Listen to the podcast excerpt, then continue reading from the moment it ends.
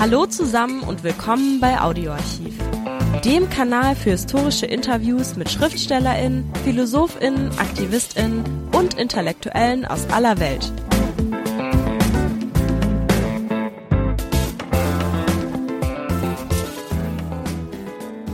Hallo. Die heute zu Wort kommende Asma Jalani Jahangir war eine pakistanische Anwältin und Menschenrechtsaktivistin.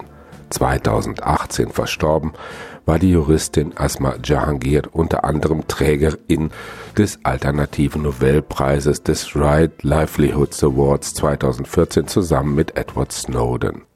Sie betrieb zusammen mit ihrer Schwester die erste von Frauen geführte Anwaltspraxis Pakistans und setzte sich aktiv für Frauenrechte und religiöse Minderheiten ein, bekämpfte das Militärregime genauso wie islamischen Fundamentalismus. Asma Jahangir gehörte 1987 zu den Gründerinnen der pakistanischen Menschenrechtskommission und gilt bis in die Gegenwart als die bekannteste Menschenrechtsaktivistin Pakistans. In diesem Gespräch erweitert Asma Jahangir den Fokus von Pakistan ausgehend auf die politische und wirtschaftliche Situation in Südasien, also in Indien, Sri Lanka, Bangladesch und Nepal. Dabei konstatiert sie die dramatische Verelendung weiter Teile der Bevölkerung, zunehmend autoritäre, antidemokratische politische Strukturen und die mafiöse Verquickung politischer Eliten mit korrupten Oligarchen und unkontrollierten multinationalen Konzernen und Kapitalgesellschaften seit Beginn der neokolonialen Phase der Globalisierung nach der Auflösung der Sowjetunion 1991. Das Gespräch wurde 2003 in Mumbai in Indien aufgenommen und hat bis heute nichts von seiner Aktualität eingebüßt. Viel Spaß. My name is Asma Jahangir and I'm from Pakistan, Lahore. I'm an advocate of the Supreme Court and uh, I'm very much involved with the human rights movements in Pakistan. What are the consequences of the war against terrorism in Pakistan and in Afghanistan? Well, let's first talk about Pakistan. It's a very complex situation. On the one hand, there is a kind of an opportunity given to us on a war against terror to get rid of militant Islamic militant groups there that were growing there, that were being protected there. And now we know, for example, that they were present even in uh, Kashmir and in Afghanistan.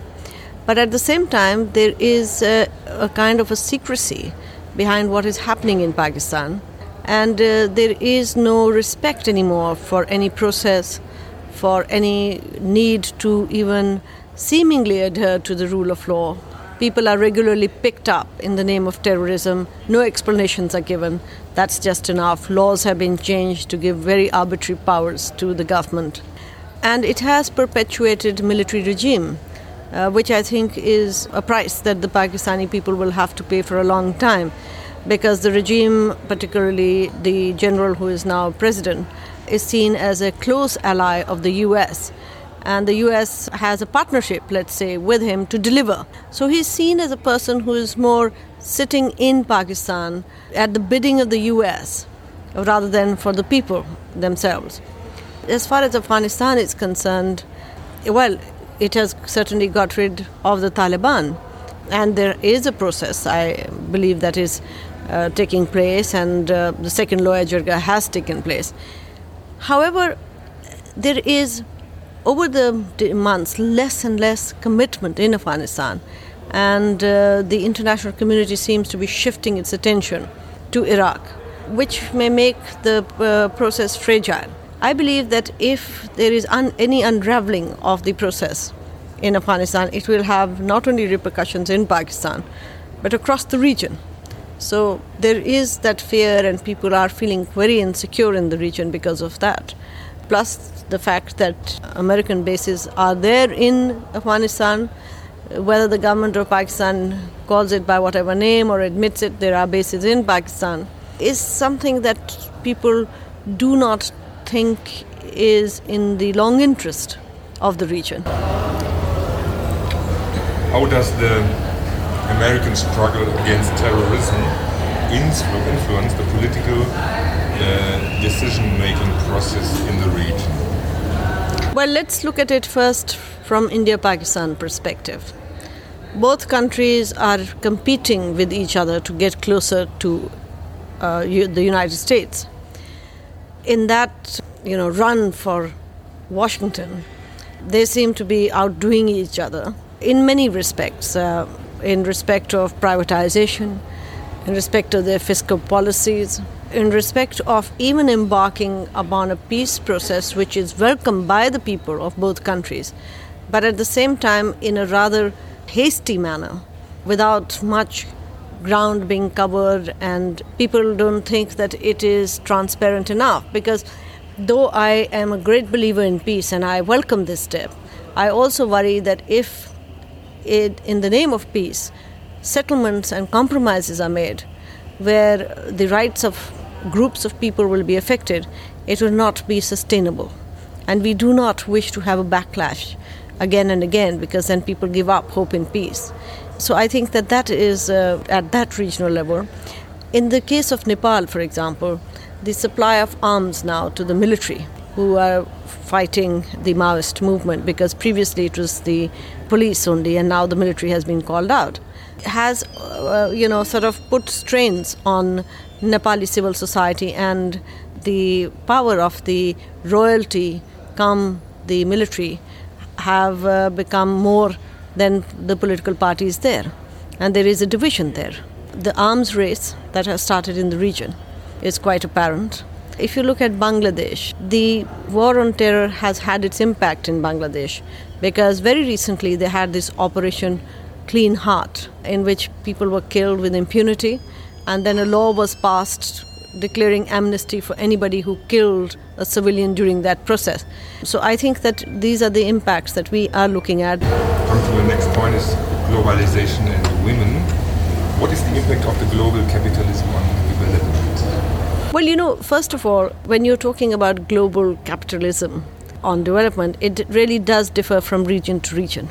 In countries where people have more participation and more say in where development should take place, I guess that uh, the worries are less apparent, or where governments are more strict in their regimes, economic regimes, very disciplined in their economic regimes. But in our part of the world, where budgets are not even discussed and we don't even know what the military, for example, in our country spends, we have no idea why a decision is taken to get a particular loan and why is it you know spent in the way it is. I believe that it's um, not transparent in the first place. To give you one example, I believe that a lot of gender issues are used in this loan giving grant. That the ADB has given a lot of money to Pakistan for access to justice program. And in that access to justice program is one aspect of it that was introduced was gender. And when i was looking at it it seemed as though this was like perforced put into it so that it has to be spoken about. And if you look at where this money is being spent there is except the fact that yes more women judges at the lower level at the lower courts have been appointed which in any event would have happened because it's uh, it you get appointment through competitive examination. And if women are doing well they would get appointed. There has been no resources spent on gender aspects of making the judicial system the legal system more accessible to women. And or if it has been spent at all it's the ratio is so negligible that it doesn't justify a whole chapter on gender access to justice being there. And this is money that is not a grant, that's a loan. People, not even the bar associations, have, uh, you know, can make the government accountable for the money they have taken and spent. And no, there's no monitoring of that money spent. It's all cards, it's all hardware, and we see no change in the performance of justice. Do you maybe see in Pakistan or in Afghanistan or the region itself uh, uh, women become more and more a target of uh, these aggressive developments? Well, let me put it this way that when there is unemployment and retrenchment, women are the first to lose their jobs. When money shrinks from social sectors, as has in Pakistan, hundreds of health workers who were women were sent home Similarly, when the crunch came on the educational budget, women mostly who were primary school teachers were sent home. And what is even more worrying is that they are not empowered enough to go and make a noise about it. If so many numbers of men had been made unemployed or jobless, there would have been catastrophe on the streets. And there is this perception that women earn only as hobby or as secondary income generators, which is not correct. Because the large women earn for themselves, for their family, then that income is very important for them. You look at uh, large multinationals as compared to homegrown industry. And in homegrown industry, there is more access to women into that industry, which they do not have in large corporations. And there again, when I go, for example, to the interior of Punjab, I see a lot of women who have been rendered unemployed because the work that they were doing has now been usurped by large corporations. Gleich geht's weiter mit dem Interview. Zuvor noch der kurze Hinweis: Liked uns, wenn es euch gefällt. And one example is milk. We now have packet milk. It's a, a total monopoly of one or two companies. But previously, it was women who sold it. It was women who, you know, sort of uh, milked the cow, and uh, that work has been, that income has been taken away from them. But what kind of resistance against these uh, fierce developments is thinkable for you as know?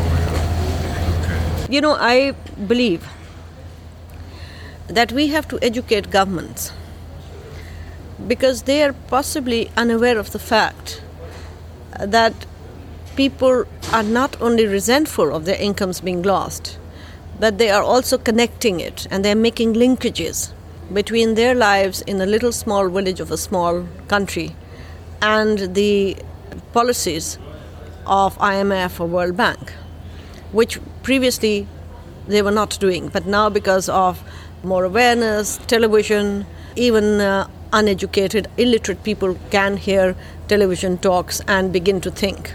And if the governments do not respond to that, I believe that uh, we will see more aggression on the streets. And uh, it's not going to be intellectual movement because it's a matter of stomach. It's not only a matter of conception that will come into play. So I really do hope that these governments will give their people some hope. There are some countries where the reason people are homeless, people are living in poverty line, will are not coming out because at least they begin to see some hope that indicators are there economically there is some future for their children. But a large number of third world countries where particularly you have uh, no participation of the people, particularly in undemocratic structures, there is also no hope. And people begin to wonder even if their child would reach the stage of living that they have today rather than have a better aspiration for them. Are there any organizations, women organizations, in this anti-global movement in Pakistan? Of course, there are. There are large number of women and human rights organizations and development organizations that are working at a very grassroots level. But look at the population. Even if you begin to do very rapid grassroots work, you are not even touching the blade. Plus, these countries are very politicized countries. And this is my belief. I don't want to underestimate the work of NGOs because I myself work very closely with a number of NGOs. I believe that people, despite NGO work, still find resonance in uh, political leadership. So, the, though the NGOs will prepare the ground through public education, it will have to be a political leadership with that bent of mind to lead that kind of a movement to bring change in these countries. Are there some interlinks between the Indian movements, women organizations, and the Pakistani? Well, there are very strong cooperations uh, between the organizations in South Asia, not only India and Pakistan, but also Nepal, Sri Lanka, and Bangladesh.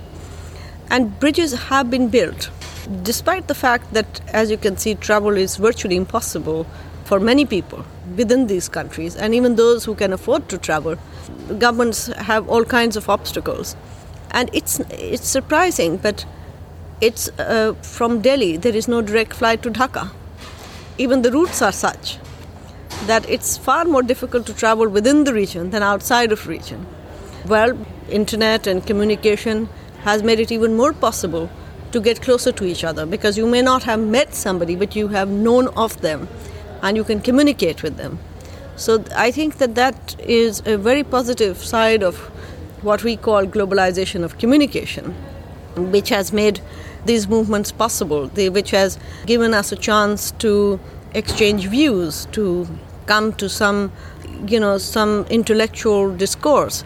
Because not only do I believe that we have to be an activist, all activism must be backed by proper research and creative thinking.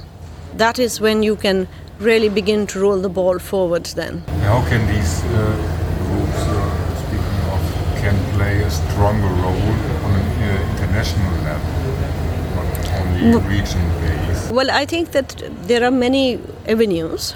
We have just restarted SAARC, for example, and uh, there these groups can play a very effective role. One tenth of the gathering that was here in Mumbai for the World Social Forum at the SAARC summit, next SAARC summit, could make a difference because uh, you need to really yell for leaders to hear. Plus, there has to be an input in the SAARC so that you are leading the leaders on what are the impending social issues, how they can be solved. Also, I think leaders want to see the way, they want to win votes. So, if you show them with methodology and with the facts and figures or with data empirical research, yes, there is a way out. This is not just theory. theory. This is very much like you, a practitioner's work, and it needs you to do it. I believe that we will be tempting some leaders to take steps and initiatives in the region. What leaders are open? Well, let me say that I don't want to pinpoint one or two leaders, but there is no doubt in my mind that politicians want votes. And if politicians can improve the lot of people, they will obviously expect a favor in terms of vote. So it's what they can do for themselves, basically, is the strategy that we will have to follow. Uh, now, uh, on the basis, on the background of this uh, WFS forum, um, how do you see the uh, anti-globalization steps out of an Asian point of view here? Well, I believe that when they say that they're anti globalization, surely they are not talking about telecommunication or they are not talking about multi ethnic, multicultural, multi linguistic, and multinational movements, because that has also been possible because of globalization. I believe that what they are talking about is a kind of a globalization where one superpower has controlled the economy of the world through institutions which do their bidding. And that is the basic question here. And politically, uh, there is a great fear in uh, Asia and elsewhere, I believe, too, that uh, it's a unipolar world and the superpower has made alliances with dictators, with uh, puppet regimes, and then has brought others around uh, to accept them as the only leader of the world, which people find very fearful because their behavior and conduct, particularly after September 11th, in the case of Iraq, because I put Iraq and Afghanistan in two different compartments, has not been exemplary, or not been, uh, well, I think exemplary is too, too mild a word, has been uh, fearful to many people because if you are beginning to throw out new theories after Second World War of preemption strikes, then nobody is safe. I mean, I cannot guarantee tomorrow morning that I may have a leader like Saddam Hussein, but it is not my fault. And if there is going to be a regime change, it's the people that are going to also suffer, uh, and much more than one person. And I think that that is very fearful. in the Asian context, also is the fact that um, there has been a change, a sea change in economic policies in our country. Multinationals have come in, indigenous industry is being wiped out. And when you talk about indigenous industry, you're not talking about homegrown industrialists, you're talking about small time business entrepreneurs. And uh, there is a brain drain. We have less and less doctors and less and less professors and teachers. Plus, the fact also remains that uh, this regime of economy does not necessarily empower the marginalized. There is no even playing ground. It's anybody who can grab. So the concept of equal opportunities and uh, the fact of quick redressal for past discrimination is not in existence. It's anybody who can grab can go on the gravy train. So those who are more powerful, those who have more influence, will have an easier time to grab. And the gap between the rich and the poor will become so huge. And I feel it myself in my own country that it, I almost feel that it is now a sin to be a privileged person because there is such a difference that uh, you cannot live with yourself in countries like ours. Last question is to this point of view of this impunement phenomena. Uh, can you just point out the main problems in uh, dealing with these the whole question of impunity is common to all South Asian countries. The police has known to have killed people in so-called encounters. There are no inquiries that are held, and even if they are held, the police is at best transferred the police officers in charge. There are also special operations that take place by the army in either localized geographical areas or in certain conditions, and uh, they are not accountable at all. We have seen over the years that very few law enforcement or the army has been made accountable for torture, extrajudicial killing, or rape. And the numbers are quite staggering in all these countries. When you look at what has happened in Sri Lanka, for example, during the uh, LTT and the government's war, extrajudicial killing was rampant. There are mass graves that have now been discovered. If you look at uh, Bangladesh, well, the first question of impunity was when Pakistan army went there and raped a number of women allegedly and killed a number of people, which has now come quite openly into a commission report published in Pakistan itself. And those people are still alive and sitting there, but have not been touched at all. Uh, similarly, during the Maoist and uh, movement in uh, uh Nepal and before. Danke, dass ihr bei Audioarchiv dabei wart. Folgt uns, dann verpasst ihr keine Folge. Und vergesst nicht den Like-Button. Bis nächste Woche, euer Audioarchiv-Team.